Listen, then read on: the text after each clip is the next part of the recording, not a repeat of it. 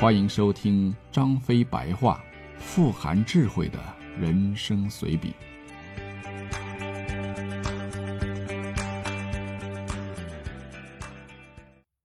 第四十九回，西蜀地形图。蜀中气候潮湿，一年内难得见到几次太阳。来之前就听人说，蜀中的狗啊，见到太阳都会感到很奇怪，以为是什么怪物，还不停的朝着太阳狂叫。乍一听像是夸张，不过来了以后才知道确有其事。连着下了几天的雨，好容易盼到雨停，却只能隔着灰色的云看到一个模模糊糊的太阳。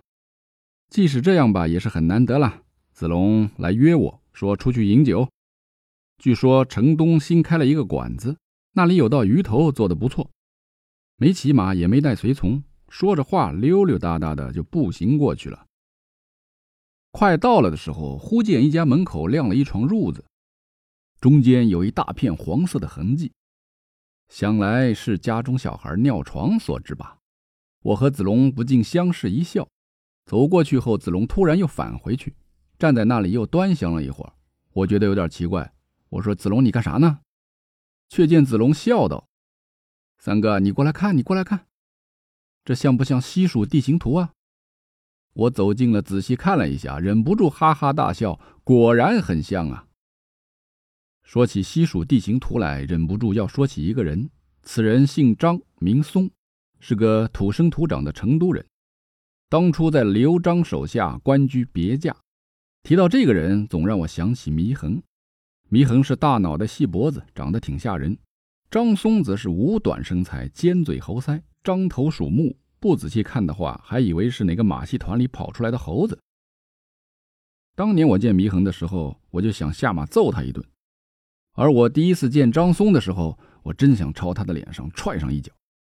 就是这个张松啊，当年揣着一张西蜀地形图，是东奔西走，先到曹操那里，准备把西川推销给曹操，结果差点让曹操给杀了。后来遇到了大哥，于是西川四十一州都归了大哥。说起张松见曹操，跟祢衡有点相似之处。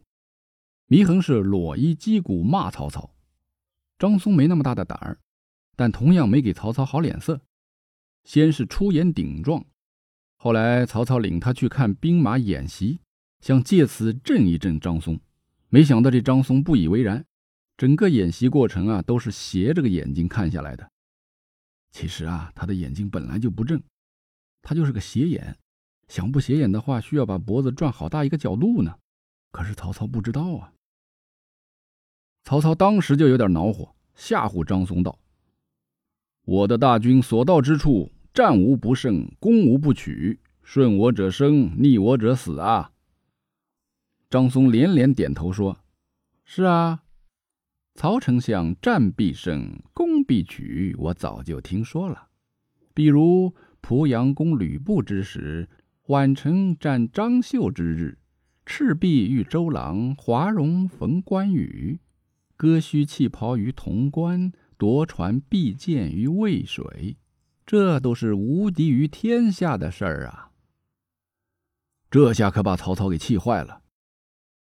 因为曹孟德一生打过很多胜仗，但也有几次惨败，差点连命都丢了。张松列举的恰恰是曹操一生处境中最狼狈的那几次，当下就要把张松给砍了。幸亏杨修阻拦，才暂时把张松的脑袋留在了他的脖子上。祢衡当年是恃才傲物，张松虽说也有才，比如说他一目十行，过目不忘，惊得曹操连他的孟德新书都烧了。但张松这么张狂，却不仅仅是自持有才，更重要的是他怀里有一张西蜀地形图啊。西川四十一州画得清清楚楚，有了它，取西蜀不过是囊中取物，所谓奇货可居。因此，张松是目空一切。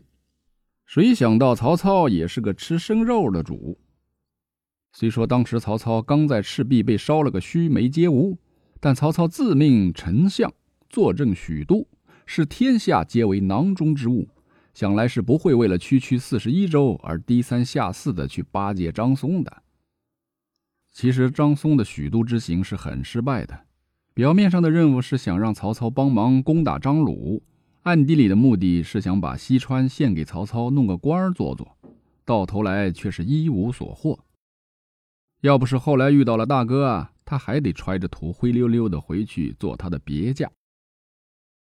按说现在我们坐在成都城里喝酒吃菜，有张松的功劳。但实际上，当年张松一出成都，大哥就派人盯着他呢，他的一举一动都在大哥的掌握之中，所以很多看起来偶然的事情，其实都是必然的。很多人说，当年曹操冷落张松的原因是厌恶他的长相，这或许只是推测，但不能不说，人的仪表有时候的确很重要。比如刚才向我推荐鱼头的那个店小二。如果他能把牙缝里的菜叶子和指甲里的黑泥清理一下，或许我们就不会换饭店了。